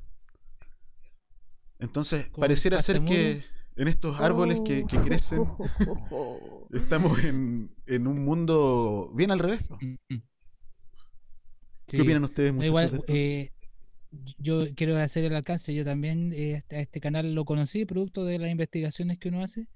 Y si esta persona se adentra eh, en los rincones, en Mendoza, en lugares bien especiales, en Córdoba, y, y estos no son lugares como de fácil acceso. No, y él claro. ha encontrado eh, lugares ceremoniales, esto que acabas de mostrar, eh, lugares de observación astrológica en plena Patagonia. Entonces, no sé, eh, da para pensar, al menos. Pues. Sí, Eh, da para aquí pensar. nos están prohibiendo pensar. Eso. Así que la próxima semana Mira. vamos a hablar de esto, de mayas en Egipto, Excelente. de vikingos en, en. América. Nos volvimos locos. Historia No, divergente. pues, no. Sí, qué La gente pensaba, nu- nu- nuestros auditores queridos pensaban que cuando estábamos en la Tierra plana íbamos a llegar a- hasta ahí nomás, y no. Ya Seguimos superamos. adelante. Lo superamos cada semana. Vikingos en América. Vikingos en América. Eh, Mira, ay, qué lindo. Sí, sí, no, muchas cosas vamos a hablar la próxima semana. Así que eso, eh, muy agradecidos eh, para ir eh, terminando, vo- volver a revisitar este concepto que nos eh, convocó hoy, Comacay, perdón. Eh, este... Perdón. La atención al detalle de lo apenas imperceptible. ¿Qué corolario podríamos hacer hoy, María José? Eh, Te he dejado sin palabras. Sí, yo que peinada para atrás. eh, eh, solo puedo decir que me gustaría que alguna vez podamos viajar otra vez y echar nuestras piernas a, caminar para ir a mirar esos Moai vikingos en Córdoba. Eh, y eso es lo que quiero decir por hoy. Gracias. Eso. Quiero Tú- volver a viajar y quiero Ir a ver. justicia y libertad por todos eh, y todas las niñas que están Eso. sufriendo. Hoy hubo ahí un lapsus, perdón, eh, técnico, pero eh, fue todo rápido. Eh, son nuestros. ¿Hasta dónde llegamos? No, no estamos transmitiendo. Solo yo tuve ahí. Lo que pasa es que nos quiso conectar eh, Tokio nuevamente, pero se cayó la transmisión. Eso fue lo que pasó. Ah, ya. Eh, pero bueno, y tú, eh, eh, Miguel, ¿qué nos tienes que decir para finalizar este capítulo? Yo, yo me sumo a lo que dice Cote y como siempre, una, pers- una per- persona muy sabia. quiero volver a lo simple, quiero volver a caminar con mi hijo en la playa, llevar cuatro autitos, un manqueque y un juguito, mirar, sentarme en el mar, en la arena, mirar el mar y ver cómo el sol se va de nuestro y se pierde en el cielo. Y no pido nada más que eso, pero para estos locos eso es todo, porque nos quieren dominar. Eso, tan simple como eso. Hoy día ando simple. Anda simple. En este mundo donde se está vetando el ser uno mismo, nosotros los invitamos a que se conozcan y se reconozcan. Arigato. Sí. Arigato. Arigato. Muchas gracias. Muchas gracias. Vamos a ir con la música de Mercedes. Buenas noches. Esto fue Tokio en Chile.